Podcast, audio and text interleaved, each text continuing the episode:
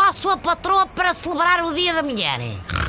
Ai, um ramo de rosas e bombons. Está bem bonito, quer dizer, eu, eu comprei parecido. Olha, couves e bacalhau, porque hoje quem faz o jantarinho lá em casa sou eu. Que isso é que é um presente, como deve ser. Olha, de propósito, vem aqui uma senhora a fazer-me sinal.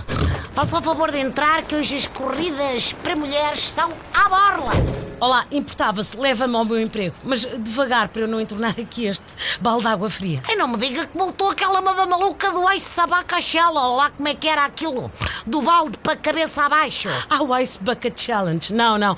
Agora baldes de água fria só quando me dizem que convém eu não engravidar para não me ausentar do trabalho, sabe?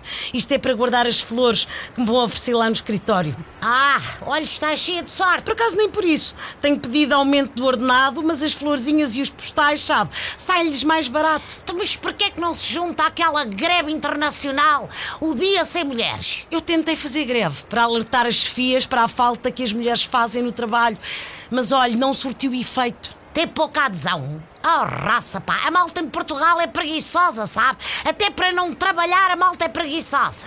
Ninguém reparou, os meus chefes são todos homens, não deram pela falta de ninguém lá nos gabinetes deles. Pois, mas vou reparar bem logo quando saírem mais cedo para ver o Benfica e só a senhora ficar a trabalhar, sabe? Eu? Era o que faltava. Eu gosto imenso de futebol. E repare, a transição defesa-ataque do Borussia é impressionante, não posso perder. Toma lá que já almoçaste, José Manel. Para a próxima é melhor. Está escaladinho.